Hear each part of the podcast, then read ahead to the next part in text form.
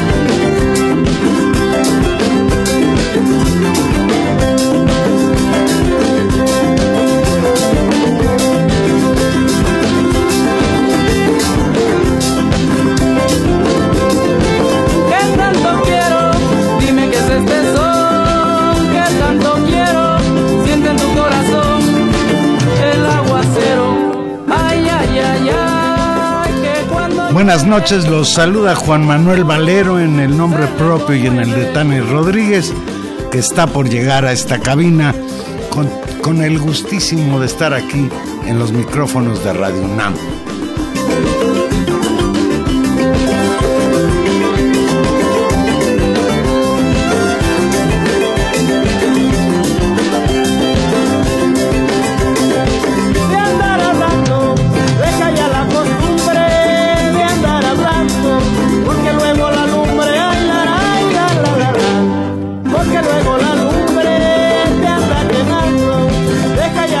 Aquí estamos en Intermedios.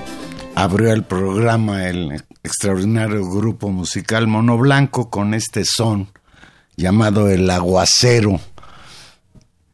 Quizás se nos ocurrió esta canción porque ya urge un aguacero en el centro del país y en el sur del país ante la onda cálida que verdaderamente está azotando algunas ciudades de este país y la Ciudad de México no es la excepción. Pues en la madrugada de hoy, no sé por qué todo lo hacen a esas horas los diputados, en la madrugada de hoy la Cámara de Diputados aprobó la reforma educativa que deroga la que impulsó el expresidente Enrique Peña Nieto. En lo general, el dictamen se aprobó por 381 votos.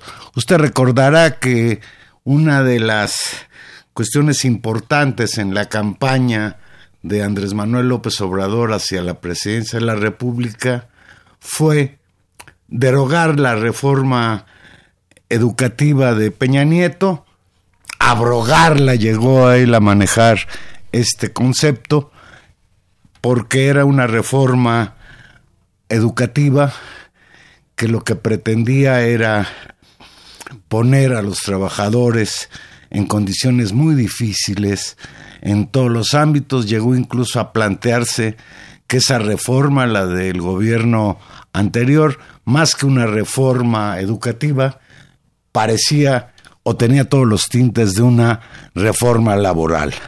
Pues después de un proceso muy complejo, muy agitado, en las primeras horas de hoy se aprobó este dictamen. Con ello se obtuvo el requisito de que por ser una reforma a la Constitución se requería el voto de las dos terceras partes de los diputados presentes, lo que se define como una mayoría calificada. Votaron a favor, entonces decimos, 383 diputados, 381 diputados de los 500 que conforman la legislatura.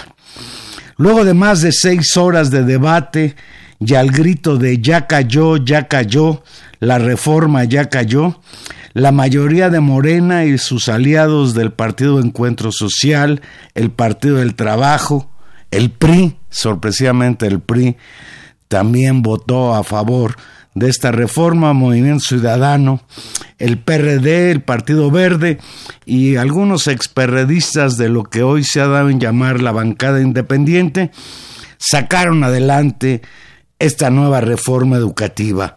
En contra votaron en bloque el Partido Acción Nacional, ocho legisladores de Morena, uno del PRI y otro del Partido del Trabajo.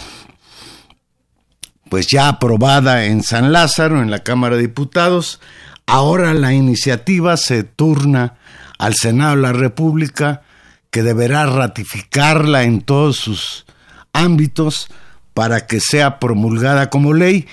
De otra manera, si los senadores le hacen cambios a la reforma aprobada en las primeras horas de hoy, pues entonces tendría que volver otra vez a la Cámara de origen, en este caso la Cámara de Diputados. Según Morena y sus aliados, con esta nueva reforma, el Estado mantiene la rectoría de la educación, leo textual, terminando con la injerencia de organismos ajenos a los intereses nacionales.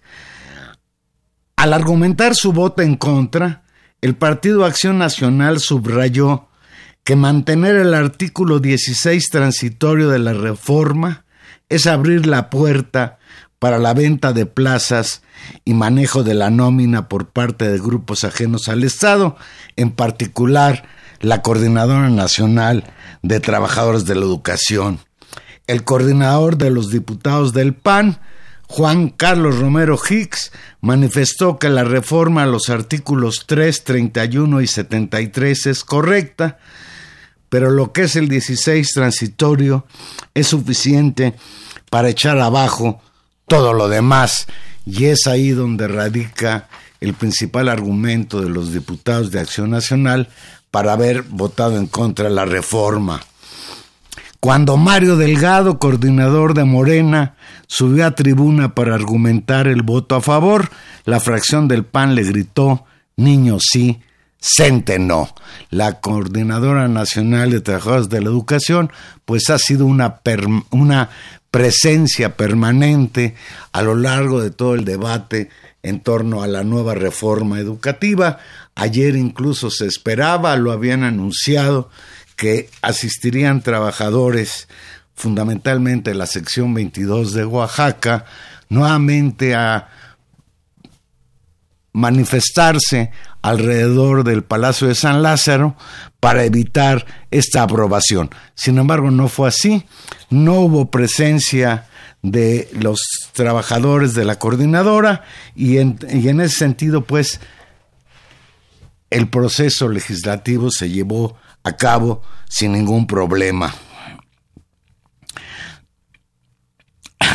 Al sustentar el dictamen, la presidenta de la Comisión de Educación, Adela Piña Bernal, aseguró que se abroga la reforma constitucional de 2013 de Enrique Peña Nieto, la Ley General de Servicio Profesional Docente y la Ley del Instituto Nacional de Evaluación Educativa, con todos sus efectos que tanto dañaron. En particular, desaparece este Instituto Nacional de Evaluación Educativa, que se acusaba que era un instituto que pretendía evaluar a los profesores de manera punitiva para castigarlos o incluso eh, quitarles el empleo.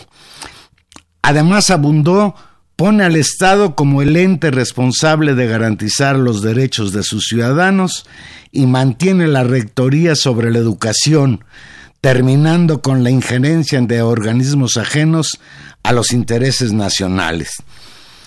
La diputada Piña Bernal de Morena puso énfasis en que la reforma elimina las evaluaciones punitivas y añadió nunca más una evaluación ligada a la permanencia en el empleo, nunca más evaluar a los profesores con la posibilidad de que si salen mal evaluados se les pudiera correr. El Instituto Nacional de Evaluación Educativa insistió se elimina pues se convirtió en un organismo persecutor de los profesores. Ahora será sustituido por el Sistema Nacional de Mejora Continua que tendrá otro enfoque, lo que en otras palabras significa que sí va a seguir habiendo procesos de evaluación para el magisterio, sin embargo, serán procesos de evaluación que no tengan como finalidad eh, poner en peligro el trabajo de los profesores, sino coadyuvar a mejorar su nivel y la posibilidad de su promoción dentro del magisterio. Por primera vez el Estado reconoce que los planteles educativos son un espacio fundamental para la educación, luego de lo cual elevó el tono de voz y lanzó, de cara a la nación, de ciudadanos y maestros, podemos decir que la reforma del año 2013 ya cayó. Y este grito, este concepto, pues implica lo que López Obrador siempre había sostenido que era necesario abrogar la reforma educativa, uno de los males más grandes del gobierno anterior. El presidente Andrés Manuel López Obrador como era esperarse, celebró que la Cámara de Diputados dio un paso adelante al aprobar la iniciativa que cancela la, reforma educativa de Peña Nieto y negó que con ello se otorgue el control de las plazas a los maestros, esto respondiendo a la preocupación expresada por el PAN. Leo textual las palabras de López Obrador hoy en la mañana durante la conferencia mañanera. Qué bien que se avanzó en este terreno. Es un problema menos porque para mejorar la educación lo que se necesita es que se tome en cuenta a los maestros, dijo el presidente.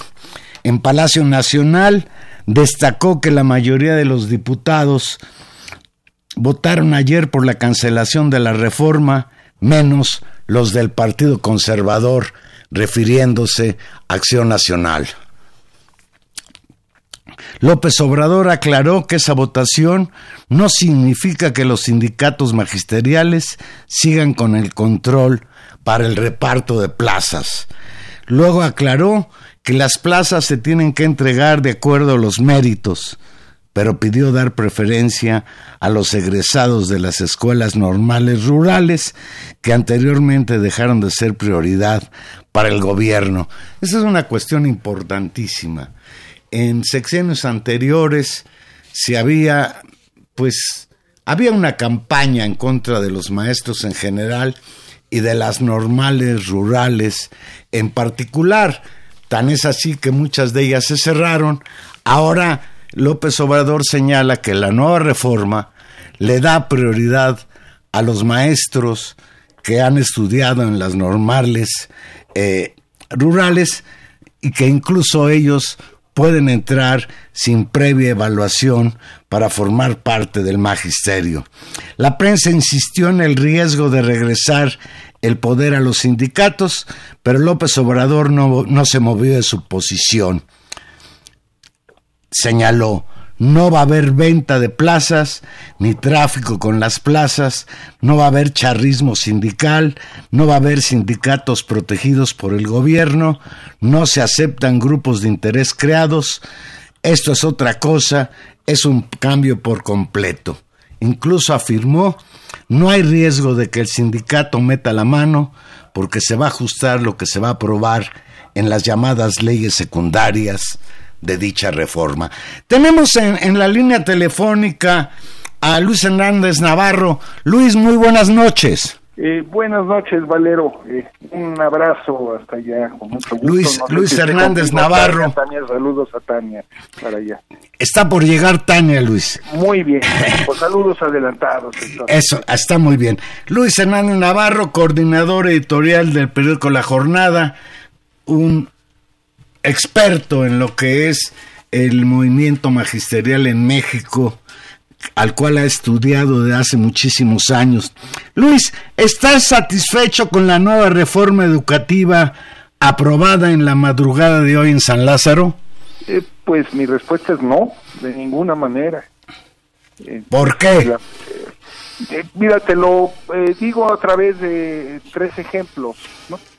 Eh, el primero es de Francisco Cervantes, el presidente de la CONCAMIN, que aplaudió la aprobación de la reforma educativa en el Congreso de la Unión.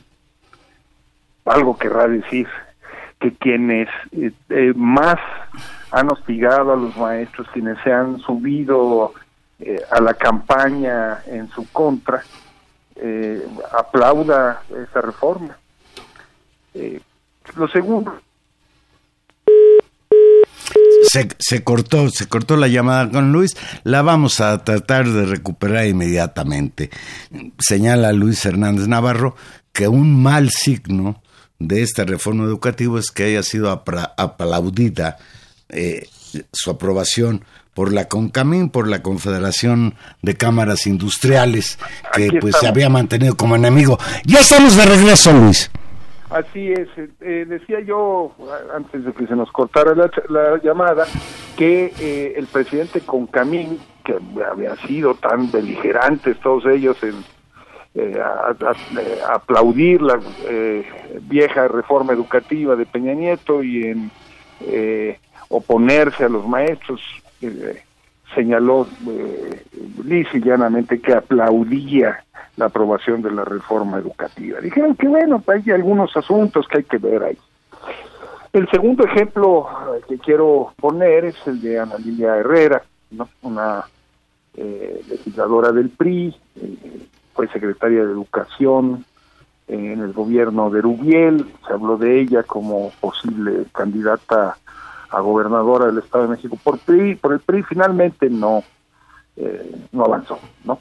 Pero ayer en, en Tribuna en San Lázaro eh, dijo lisa llanamente que eh, en la nueva reforma educativa estaba incorporado el corazón de la reforma educativa de 2013. ¿Qué quiere decir eso? y lo tercero es... Señalaron, tienes toda la razón, señalaron los peristas que el único elemento distinto era el que suprime la parte punitiva del proyecto de Peña Nieto en contra de la evaluación. fue además muy clara eh, la otra otra legisladora del PRI, Dulce María Sauri, en una intervención muy ordenada. Eh, ayer, este, como buen masoquista, eh, me eché en el canal del, Congreso de la Unión los debates, o eso que parecía ser debate, eh, y eh, eh, Dulce María fue muy ordenada, ¿no? Y Dulce María dijo, hay 12 puntos que nosotros incorporamos a la redacción del texto. Y ahí y fue uno, dos, tres, cuatro, pues ahí está, ¿qué esperaban? ¿no? Ahí, ahí está la mayoría de, eh, cuestiones sustantivas que quedaron, que son las que el PRI quería y que venían del 2003. El tercero fue eh, el eh, diputado por el PAN, que pues, fijó la posición original, no me acuerdo ahorita de su nombre, ¿no? que dijo en tribuna muy claramente, oigan, no estén engañando a los maestros, no engañen a la ciudadanía, esto no es una abrogación, dijo, eso es mentira, lo que estamos aprobando tiene eh, fundamentalmente los mismos elementos que eh, fueron aprobados con el Pacto por México. El, el diputado panista es Felipe Fernando Macías Olvera. Fue el primero que, que, que, habló, si no recuerdo mal, que fijó la posición del PAN, ¿no? En el, arranque del debate, ¿no? Bueno, pues este, eh, si los partidos de oposición, si los empresarios aplauden esta reforma, eh, pues eso es una señal. ¿De qué es la señal? Pues de que eh, en lo esencial, efectivamente, se trata de la misma reforma de Peña Nieto reloaded, ¿no? Eh, es como si un vendedor de automóviles usados nos presentara como si fuera nuevo porque le cambiaron la carrocería y le pusieron vestiduras flamantes a un viejo modelo con el motor viejo y con el chasis viejo, ¿no? Pues sí, la, carrocería es nueva, pero pues lo importante de un coche, ¿verdad? Es su motor, es su chasis, etcétera, etcétera. Y esa hubo una eh, eh, línea de continuidad básica eh, entre la reforma del 2013 y la actual. Tan era así, tan era así que ayer, durante un momento, eh, dio la impresión de que la reforma no salía, no se aprobaba, porque eh, por un lado el Partido del Trabajo en un primer momento dijo que no, y 15 diputados de Morena, eh, de Oaxaca y de Guerrero, también dijeron que no, entonces no le salían los números. Tuvo que ir ahí el profesor Alberto Anaya a eh, poner en orden a sus huestes, ¿no? Este, y eh, meterlos en el carril de votar a favor, seguir con las presiones de Morena y a pesar de eso, finalmente ocho diputados de, Morena votaron en contra de la reforma, seis de Oaxaca y dos de Guerrero. Luis, ¿a qué se debe que la, el planteamiento original, la iniciativa de ley de López Obrador se haya convertido en esto que tú señalas, pues eh, es un carro viejo disfrazado de nuevo. de otra eh, manera no hubiera sido posible contar con las dos terceras partes que se requería para realizar la reforma.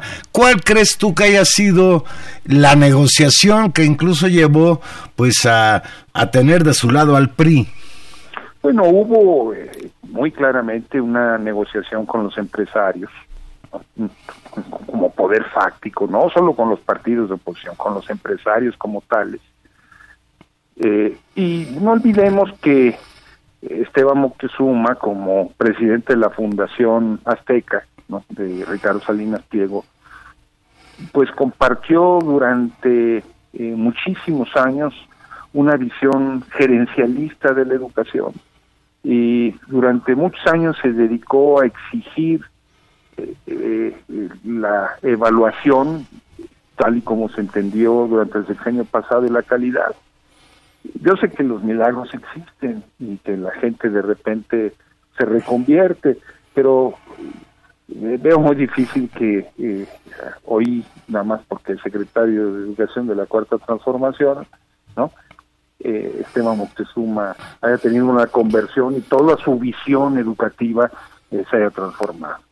Eh, no olvidemos que el señor eh, Mario Cantinflas Delgado, eh, el coordinador de Morena en la Cámara de Diputados, cuando fue senador del PRD, fue uno de los principales promotores de la reforma educativa de Peña Nieto, tanto así que él impulsó la incorporación al texto de la categoría de calidad y cuando, cuando le habló,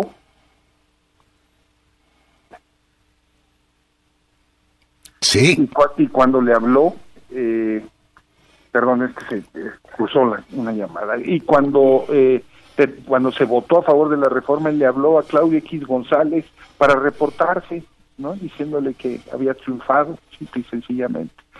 ¿Qué quiero decir con esto? Quiero decir que en las filas de, Morena y de la, de Cuarta Transformación, pues hay una, una visión especialista, empresarial de la educación que eh, se transmitió de manera natural ¿no? Eh, a, esto. Luis, eh, el, la Coordinadora Nacional de Trabajadores de la Educación, en particular la sección 22 de Oaxaca, había señalado que volvería a, un, hacer un plantón en San Lázaro para evitar la aprobación en estos términos de la reforma.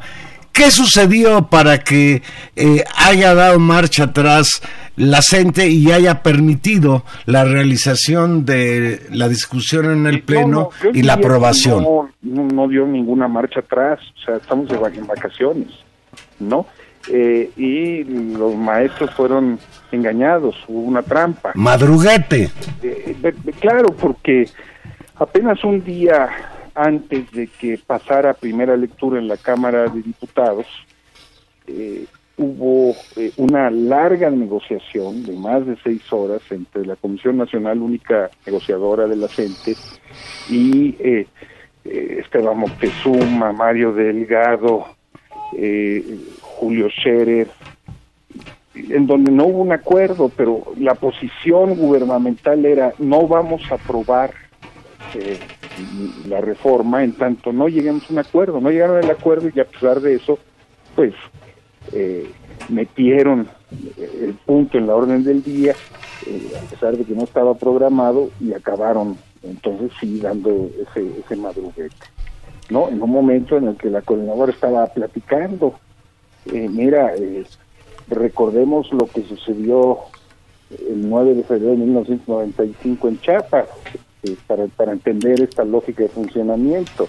En pleno conflicto zapatista, ese día había sido eh, establecido que Esteban Moctezuma, secretario de Gobernación de Sevilla, se iba a reunir con el comandante Marcos y en lugar de llegar el secretario de Gobernación, llegó el ejército para tratar de detenerlo.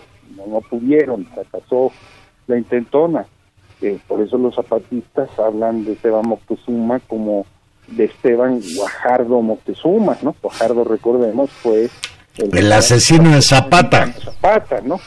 Está, está, en el ADN de ellos, así funcionan. Este, ofrecieron una cosa y, acabaron haciendo otra. Entonces no es que hubiera habido una negociación de la gente para que no tomara eh, Palacio Legislativo, bro.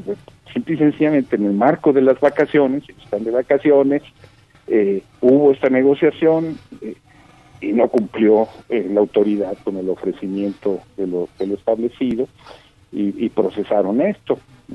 veremos qué sucede más adelante, ¿no? Ya, ya está aquí con nosotros Tania Rodríguez y está desesperada por intervenir. Hola Luis, muy buenas noches. mucho gusto. Pues los, venía escuchando porque gracias gracias eh, a la internet podemos escuchar Radio UNAM por todos lados, así que sirva esto de comercial.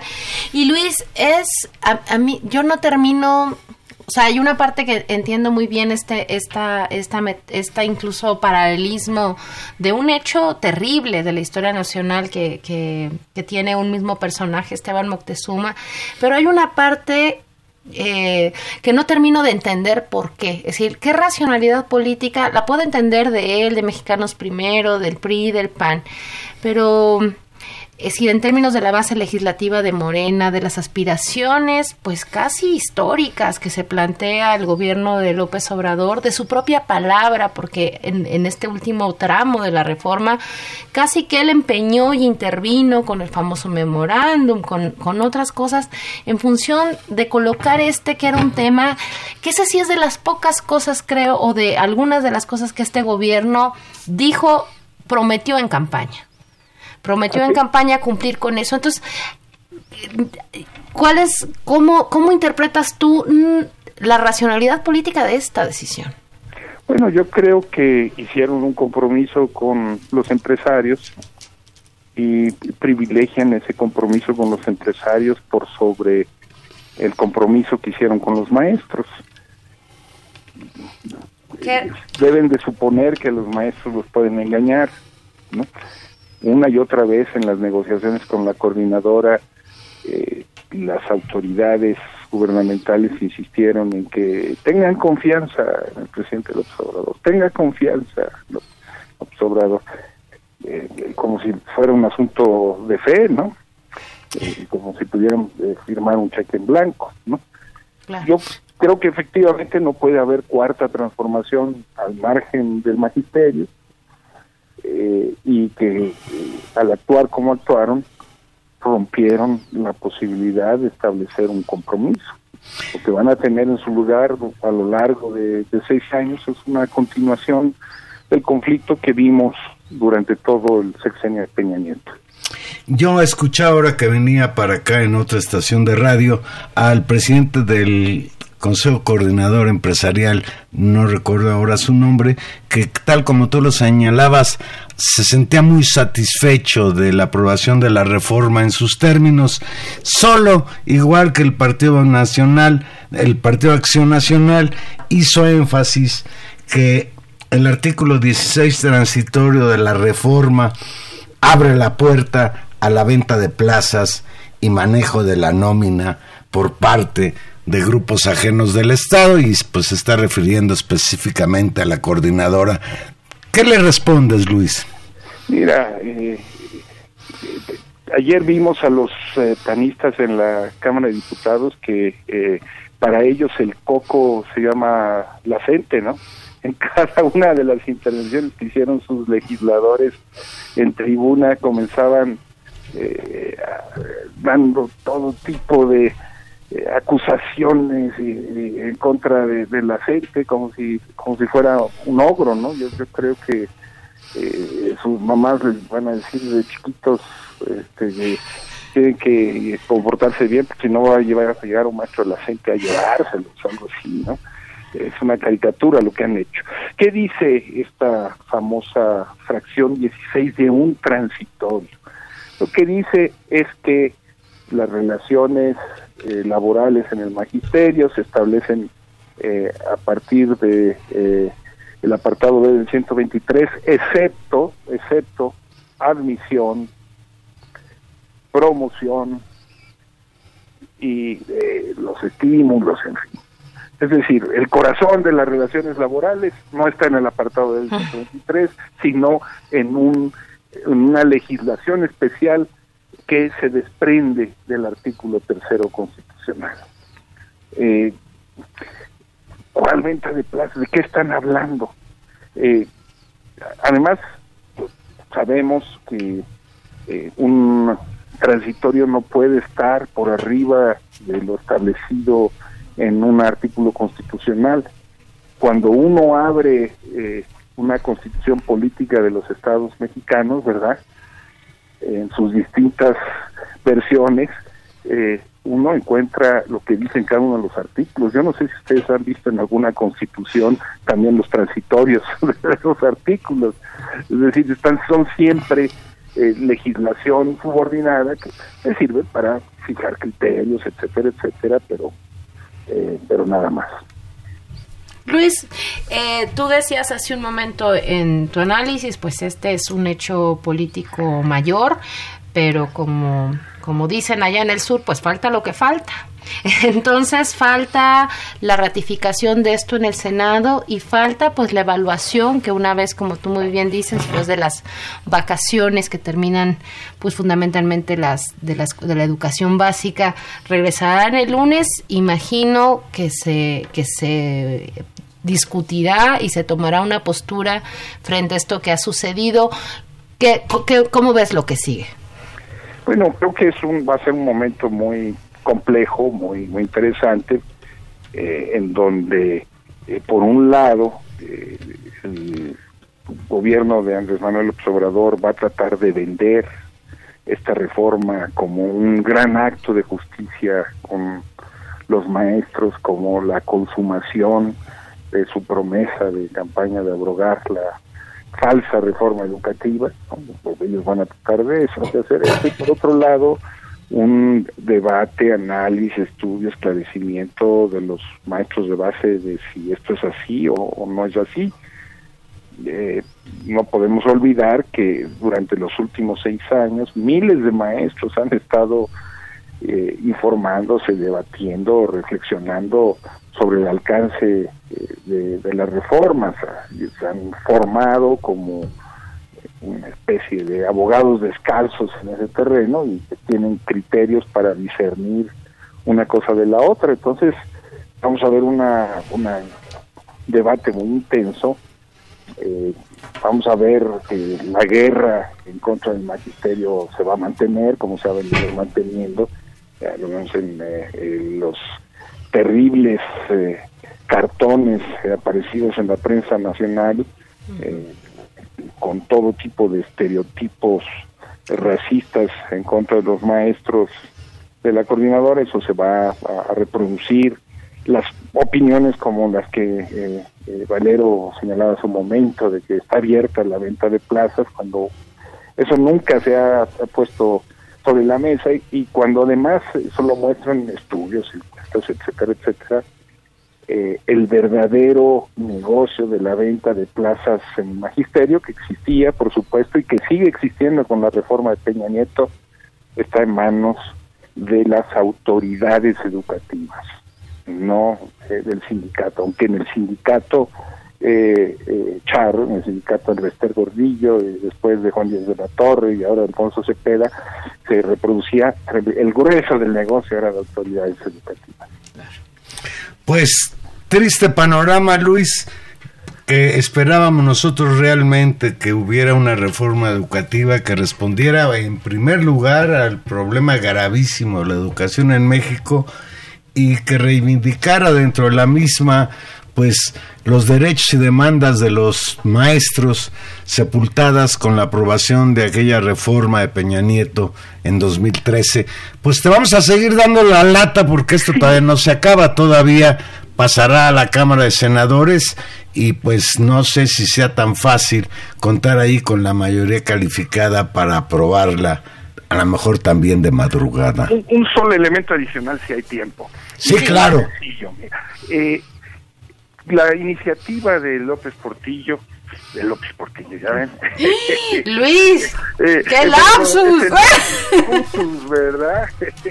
de López Obrador, este, la iniciativa de López Obrador a lo mejor fue, por aquí, yo no te pago para, que me pegues.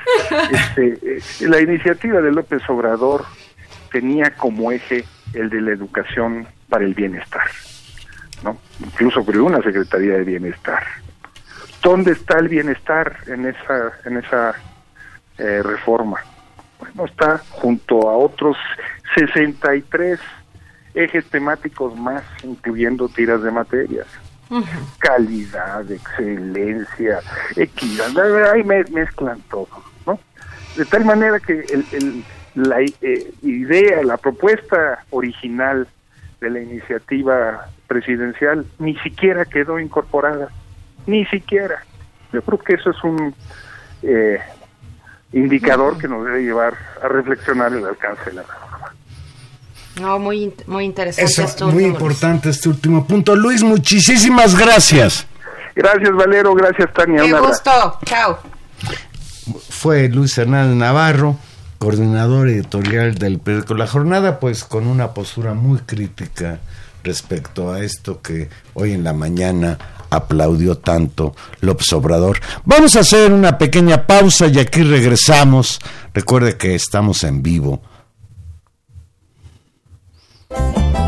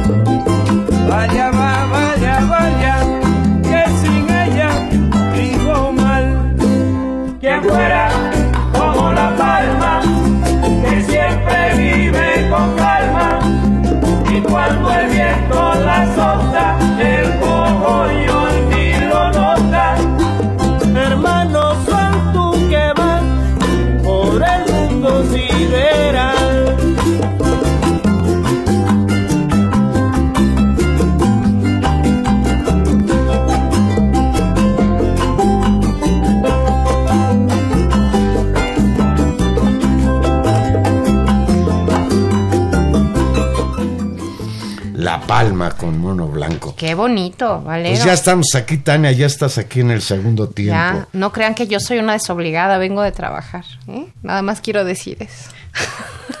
Sí, en efecto, viene de un seminario en el Colegio de México. Ya habrá oportunidad de platicar de eso platicamos. en otro momento. Pues Tania, hoy en la mañana, además de comentar con tanto júbilo la aprobación de la reforma educativa, el presidente López Obrador nos sorprendió en la conferencia matutina al señalar que si es necesario ofrecerá disculpas al presidente de Estados Unidos, Donald Trump, si hubo alguna infracción de los soldados mexicanos en la frontera. El presidente de México, López Obrador, dijo este jueves que está dispuesto a ofrecer una disculpa a Estados Unidos por un incidente en la frontera común en la que soldados mexicanos desarmaron a integrantes de las tropas estadounidenses. Leo textual. Si hace falta, el secretario de Relaciones Exteriores enviará una nota explicando cómo se dieron los hechos y si hubo una infracción, ofrecerá las disculpas que se requieran, dijo López Obrador en su habitual conferencia. México no quiere tener ningún tipo de fricción, confrontación con Estados Unidos, su principal socio comercial, enfatizó el presidente mexicano. Leo textual, nosotros no tenemos la intención de vulnerar, de afectar la soberanía de Estados Unidos de Norteamérica. Esto lo expuso un día después de que el presidente Donald Trump anunciara el envío de soldados armados a la frontera a consecuencia del incidente. Ayer Trump afirmó en su cuenta de Twitter que recientemente soldados mexicanos habían desarmado elementos de la Guardia Nacional de su país, en lo que según él sería una táctica de desviación para favorecer a los traficantes de drogas en la frontera. Leo textual al señor Trump eh, para que vean el tono. Más vale que no vuelva a ocurrir. Ahora estamos enviando soldados armados a la frontera, añadió Trump en su tuit, en el que volvió a acusar a México de no, de no detener a los migrantes indocumentados. Por la tarde de ese miércoles, Juan Manuel, justamente de, este, después de este tuit, el canciller mexicano Marcelo Ebrard minimizó lo ocurrido, explicando que los últimos cuatro años se habían registrado casi una veintena de episodios similares, sin que ninguno de los dos países que comparten esta frontera de más de 3.000 kilómetros le hubiera otorgado, y cito textual, mayor trascendencia. La Cancillería confirmó que el hecho ocurrió el pasado 13 de abril ese día, en un barrio de Ciudad Juárez, en el estado de Chihuahua, un grupo de militares se encontró con dos soldados estadounidenses que realizaban eh, operaciones en un vehículo sin identificación que se hallaba al sur de la falla fronteriza dentro del territorio de Estados Unidos. Entonces los este, invadimos. los invadimos. Fue una invasión una cosa, militar. Estos, ellos y Pancho Villa, bueno, el episodio ocurrió, Juan Manuel, y a esto se refirió y fue muy claro eh, el Marcelo Ebrard, en una zona en la que los límites de la frontera no resultan claros por la geografía. ¿Cuál es la geografía? Pues el río. El río y, la, y las alteraciones, digamos, de marcación, en el cual no estamos hablando de kilómetros en el que uno se pierda, sino exactamente el límite fronterizo. Me, me, haces pensar en el supuesto muro de Trump. Habrá partes de la frontera que va a ser muy complicado decidir dónde construir el, el, mentado Pues hay una parte desafiante con respecto, con respecto a eso. Y bueno, eh pues así, así están las cosas. Yo, yo tengo la impresión, Juan Manuel, de que, como señaló el, el, presidente, yo creo que ahí sí le doy importancia, no hay que caer en la provocación de Trump. Yo estoy de acuerdo, mira. Así como ha venido contestando sistemáticamente desde hace ya, desde, desde que tomó posesión, que no se quiere enredar, que no eh, en un pleito con el presidente de Estados Unidos, yo no estoy de acuerdo lo que no me parece que es que se tenga que llegar al extremo de decir que está dispuesto a pedir disculpas. porque esto habla de una situación de debilidad. Yo siento un poco que López Obrador ahí expresa un temor que no debería de tener.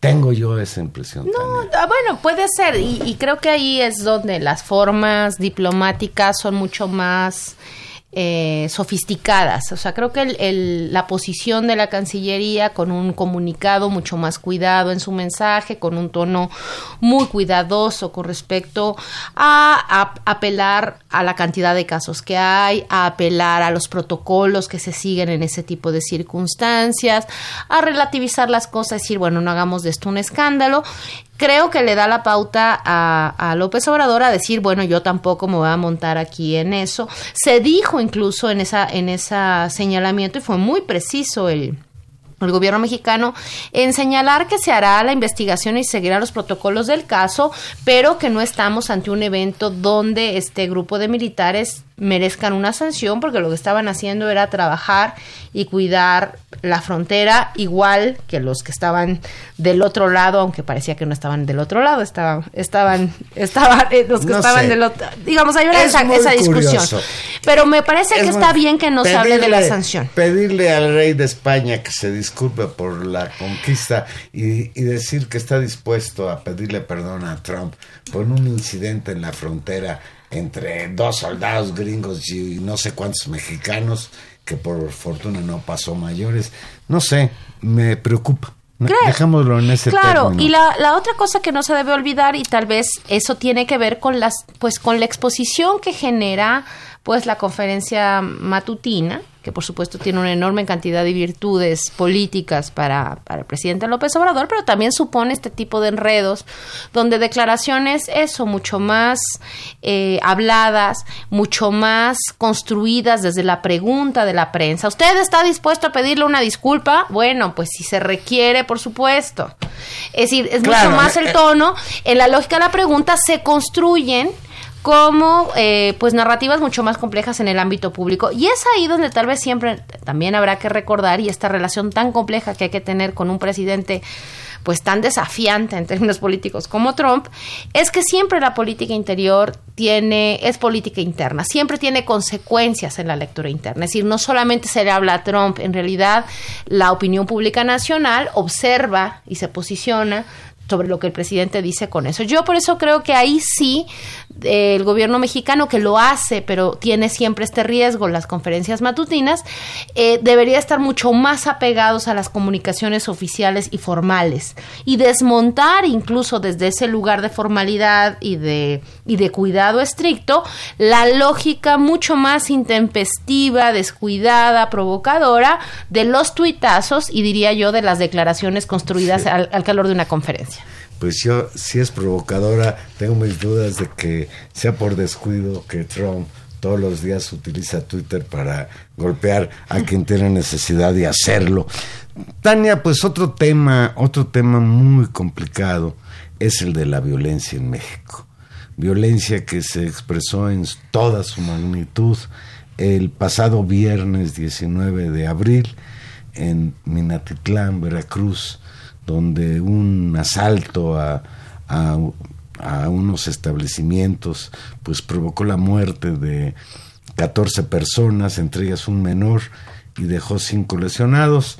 Esta matanza de Minatitlán, Veracruz, que la Fiscalía General del Estado determinó este lunes que el ataque a la Palapa Los Potros en Minatitlán eh, tiene que ver con una posible venganza entre grupos delictivos identificados como los Zetas y el cartel Jalisco Nueva Generación por la venta de droga, drogas. El fiscal Jorge Winkler, un fiscal muy cuestionado, dijo que fueron entre cinco y seis personas las que llegaron a la Palapa Los Potros a buscar a Julio César González Reina, alias El Becky, dueño de dos bares ubicados en el centro de la ciudad, La Crudería y la esquina del Chacal. Aja con los nombrecitos. Dice el, el fiscal veracruzano, es una hipótesis en relación a que pudiera tratarse de una venganza entre grupos delictivos porque de los datos de investigación se establece que presumiblemente había venta de estupefacientes en los locales que eran propiedad de una de las víctimas de uno de los grupos delincuenciales. Me parece gravísimas estas declaraciones. Podemos presumir, no tiene ningún elemento como entidad investigadora no sabe ni siquiera quiénes fueron los atacantes. Me parece muy grave el comportamiento de la Fiscalía Veracruzana, como también me ha parecido muy complicado, Tania, el linchamiento mediático que ha sufrido López Obrador por este incidente, el reclamo este que incluso le hacía el periodista de Univisión, el señor Ramos, de que qué barbaridad en, en, en, el poco tiempo que lleva ya rompió el récord de muertos eh, en los meses que lleva gobernando. Tu opinión, Tania, ¿qué pasa en México? ¿Por qué suceden hechos como el de Minatitlán? Ya nadie nos dejan satisfechas las explicaciones policíacas y el clima de violencia no para. No, creo que por supuesto que este, este tipo de hechos que son reiterados, es decir, no son una novedad en el país, son, es, la historia de todos los días, donde algunos casos particularmente pues tienen más espacio en el debate público. En este caso, claro que siempre conmueve el hecho de que era gente que estaba en una fiesta, que haya muerto un bebé, eh, y que bueno, que, que tenga esta difusión pública la lógica del conflicto ahí, de la violencia, pues por supuesto que está atada y puede ser esto que se explican o cosas parecidas o todavía más confusas. El hecho es que hay condiciones en muchas ciudades del país, porque Mintaditlán tampoco es una excepción, desgraciadamente, en la cual hay condiciones para que por distintas disputas en las cuales el crimen organizado, es decir, hombres armados concretos, puedan usar esa fuerza de fuego en contra de quienes les interesa y en contra de alguien más. Sí, sin parar en la posibilidad de que nos pudieran detener, es decir, allí la impunidad es un elemento muy favorable a que tomes este tipo de actitudes. Claro, y Actúan así porque saben que no va a haber una respuesta por parte de las autoridades de detenerlos, etcétera. Y eso, y eso tal vez es las cosas que tendrían que cambiar. Me, me, tengo la impresión que las condiciones de exigibilidad para el gobierno es muy difícil que puedan estar en que estos hechos no ocurran en estos primeros meses. Esto es muy probable que ocurra. Eh, ¿Dónde está las condiciones de exigencia distintas. Uno, que me parece primero, es en darles importancia, tratarlos con seriedad, ser solidarios, posicionarse al lado de las víctimas, no jugar a la, a la, a la doble victimización de los muertos en función de sus posibilidades de, bueno, pues algo habrán estado haciendo, estaban en condiciones. Sí, en esa dirección veo esta, a esta Fiscalía Veracruzana formaban parte del crimen organizado. Bueno, en realidad dicen que este, este sujeto, el Becky, se metió a la fiesta sin ser parte de la fiesta, ¿no? Así es una condición incluso más horrible justamente por lo posiblemente aleatorio de que alguien que va a esconderse se meta o no. O sea, hay muchas versiones. Sí, pero aún sea un, delincuente de siete suelas, pues no se vale que lleguen y lo maten así impunemente. Claro, pero y, con, y con él a otras trece personas. Claro, es decir, está bien, pero puede haber ahí una explicación de por qué sucede eso y eso eso tiene que ser así. Lo que se tiene es que demostrar. Creo que lo terrorífico de este caso es justamente la teoría en la cual gente que no tienen absolutamente nada que ver puede verse involucrada en episodios de este tipo. ¿Por qué puede verse en episodios de este tipo? Por la cantidad de, digamos, la cantidad eh, de gente armada y con posibilidades de fuego y con los límites de poder matar y hacer sin consecuencias. Y ahí es donde creo que además de eh, darle el tiempo, la atención, la no criminalización, toda esta, la transparencia, eh, va a tener que haber eficiencia. O sea, creo que la exigencia está fundamentalmente puesta en la capacidad que van a tener para investigar, para explicar y para detener. Es decir, para remontar lo que tú estás señalando, la condición de impunidad como incentivo permanente para que esto siga pasando. Es decir, es muy malo que haya estos episodios. Lo que va a ser peor es que siga sin haber detenidos. Ahí es donde vamos a estar en un problema. Esto lo pueden resolver al día 2, seguramente no, pero tampoco puede tardar demasiado y también tiene que haber evidencia de que esto tiene que ser tratado, atendido y tal. Y ahí hay todo un problema que en el caso de Veracruz es muy problemático con respecto a la relación entre los ejecutivos, un nuevo ejecutivo con un mandato muy claro de Morena y un fiscal y condiciones sí, que judiciales. Impuso ahí Yunes para que dure creo que 14 años. Claro, lo cual lo vuelve un fiscal súper cuestionado. Ahora sí que un fiscal carnal pero no carnal del que está ahora, sino carnal de sino otro. del que se fue para cuidarle las espaldas, Y entonces ahí se vuelve un tema de la complejidad de justamente los problemas de cambio y de la gestión del cambio que enfrenta este gobierno con todas las expectativas que se están jugando y con todas las necesidades que la sociedad plantea. Ese es como el problema que veo yo en términos políticos e institucionales. López Obrador, frente a lo que ha sido verdaderamente una, eh, pues una avalancha de críticas, la oposición ha agarrado Minatitlán como botín político, lucrando con la muerte de estas 14 personas. López Obrador respondió, forzado por la situación, que él piensa que en seis meses esta tendencia de violencia en México se va a mitigar, yo tengo mis dudas. Eh, habla de que los incentivos que está dando a los jóvenes para que no caigan en garras del crimen organizado empezarán a dar sus frutos, la Guardia Nacional empezará a actuar, empezará a tener una presencia que podrá en un momento determinado pues ser un elemento ahí de contención de la violencia existente. Yo veo muy complicado el panorama en este territorio muy complicado para el gobierno de López Obrador echar atrás una inercia que nos viene ya al menos de 12 años, que le ha costado la vida a alrededor de 300 mil personas en México. A mí, a mí en este, creo que cualquier eh, estudioso, periodista, creo que cualquier gente con sentido común podría aceptar esta, esto que tú estás explicando, lo que no opta por empezar a dar pasos en el sentido de resolver. Por supuesto que va a tardar, pero hay que dar pasos en el, en el sentido acierto. Lo que me parece sorprendente que tiene que ver con lo que discutíamos con Jorge Ramos y con, y con el carácter que a veces asume el gobierno en términos como defensivos, es no explicarlo. El, presidente López Obrador ha sido, cuando quiere, muy bueno explicando las lógicas, digamos, a la opinión pública, a su base de seguidores, yo diría que hasta sus adversarios. En este caso, me cuesta mucho trabajo entender eh, la lógica de resolución como inmediata. Tal vez tenga que ver con la urgencia, pero creo que simplemente explicar una y otra vez los pasos a seguir, que esto va a tardar y que incluso cuando empiecen a actuar, Puede ser que los índices de violencia no solamente estén estables, que estén peor, justamente porque estaríamos en condiciones donde el gobierno efectivamente estaría deteniendo a los delincuentes, donde efectivamente estaría incidiendo, potencialmente, pero en el camino de resolver. Creo que ese es uno de los grandes, grandes eh, dilemas que va a tener que seguir enfrentando este gobierno en lo largo de los próximos meses. Y Valero, se nos va acabando el programa. ya se acabó. pues ya nos, vamos entonces. Ya nos tenemos que ir. A ti se te hizo poco programa. A mí se me hizo poco, ya quiero media hora más. Exactamente.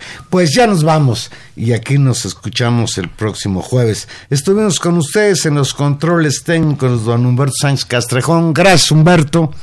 En la producción, Gilberto Díaz Fernández. Gracias, Gilberto. Y en los micrófonos. Tania Rodríguez, nos escuchamos el próximo jueves, 8 de la noche, aquí en Intermedios. Adiós.